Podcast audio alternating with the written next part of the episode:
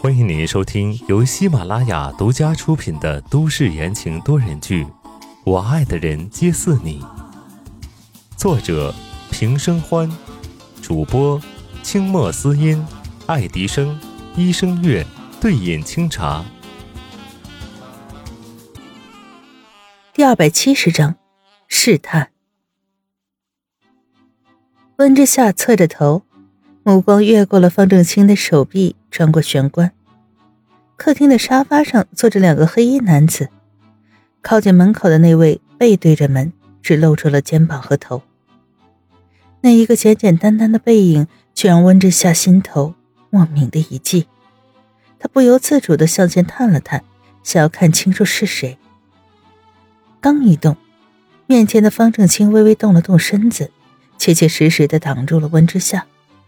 温小姐，有什么事吗？方正清走出来，顺势关上了门。今天刚好有朋友到访，不方便让你进去了。回过神，温之夏将手中的红酒递上来，一股淡淡的、熟悉的香味钻进了温之夏的鼻子，比之前他闻到的还要浓一些。他不动声色道：“啊，没事，我是来专门谢谢你的。听说……”我发烧，是你帮忙照顾了一天。不客气。方正清欣然收下了温之夏的红酒。于公于私，我都应该的。哦，温之夏挑了挑眉，笑着问：“不知道方先生于的是哪个公，哪个私？”拿着红酒的手一顿，方正清垂着眸看向了温之夏。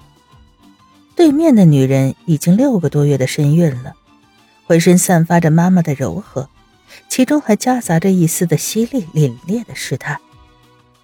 勾唇一笑，方正清推了推眼镜架，遮住了眼底的神色。于公，你是宋氏集团的董事之一，你要是出事了，肯定会对公司有影响，我没有道理置之不理。于私，我们好歹是邻居，就算出于人道主义精神，也应该帮忙。明显，一看就是打太极的回答，却又滴水不漏。温之夏很聪明，没有再继续追问，反正也问不出什么。他还有一个问题等着他。那我还想问一句。温之夏换了个重心，身子越发的重了，得时不时的活动一下腿。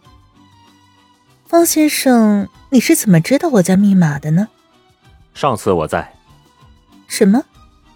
温之夏没听懂什么意思，方正清解释道：“之前你们家有人闯入的时候，我碰巧问过那两个人怎么进去的，他们就说知道你的密码零七幺二二九。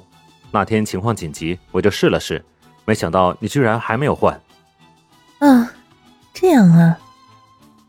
温之夏嘴上应着，心里还是有些不能相信，笑道：“看来呢，我得换个密码了。”方正清笑笑，没有接话。他举了举手里的红酒，谢谢温小姐的红酒，来的很及时啊！我正要去买一瓶红酒招待我的两个朋友，这些不用开车出门了。荣幸之至。温之夏浅浅一笑，他正想着有什么办法能够进去看看，塞进羽绒服口袋里的手突然捏到了一个小小的、硬邦邦的东西，顿时有了想法。那我就不打扰你们了。方正清以为温之夏还要试探，没想到就这么撤了。温之夏转身，扶腰要往台阶下走，小心翼翼的，猛地去脚下一滑，身子急速的向后倒了下去。啊！在车上的于婷婷看到这一幕，吓得心都要跳到嗓子眼了。离温之夏最近的地方，方正清急忙伸手接住了温之夏歪倒的身子。温之夏本能的抓住了方正清的衣服，这才卸去了下坠的气势。温小姐身体不便，以后这种小事不用专程过来道谢的。方正清等人站好了，才松开手，严肃的叮嘱道。温之夏点点头，面色有点发白。于婷婷匆匆忙忙的从车上跑下来，抓着温之夏就来回的检查。怎么样？有没有伤到哪儿？放心，我没事儿。温之夏安抚惊慌的于婷婷，于婷婷可真是吓坏了，见温之夏真的没什么问题，佯装怒道：“温之夏，你能不能让我省点心？” 好了好了，都是我不好。温之夏服软，于婷婷扶着人家往回走。行了，礼物也送了，谢也到了，我们回家去。边走还边对台阶上的方正清喊道：“方先生，我们走啦。”方正清挥了挥手，将孕妇扶到车上。于婷婷开始跟妈妈一样的唠叨起来：“你下台阶能不能小心点儿啊？明明知道天冷路滑，今天还好人家离得近，扶了你一把。要是没有人怎么办啊？”温之夏敷衍的嗯嗯了几声，脑海中却闪过了刚刚在门口的一瞥，还有那个味道。刚刚他故意装作要滑倒。就是算准了方正清要扶他，借着刚刚方正清扶他的时候，他放了一个小小的东西在方正清的口袋里。之前在白家的时候，白思年给他玩的一个小小的窃听器，他都忘了在哪儿了。没想到今天却派上了用场。确认温之夏离开，方正清这才转身打开了门，在玄关处低声换鞋。你说想喝红酒，刚好就有人送了红酒，还是你最喜欢喝的曼洛尼康帝。走到客厅，方正清把酒放在桌上，发出了清脆的声音。他顺手脱下了外套，放在沙发上。外套的袖子打到了红酒，系着蝴蝶结的红酒晃了一下，一只骨节分明的大手敏捷地稳住红酒。小心点。声音带着沧桑。掩盖了一丝心绪的波动。方正清干笑了一声，拿来三个红酒杯，一一放好，打开了红酒，放进醒酒器里。我说：“你就打算这样一辈子？”男人不作声，没有得到回答。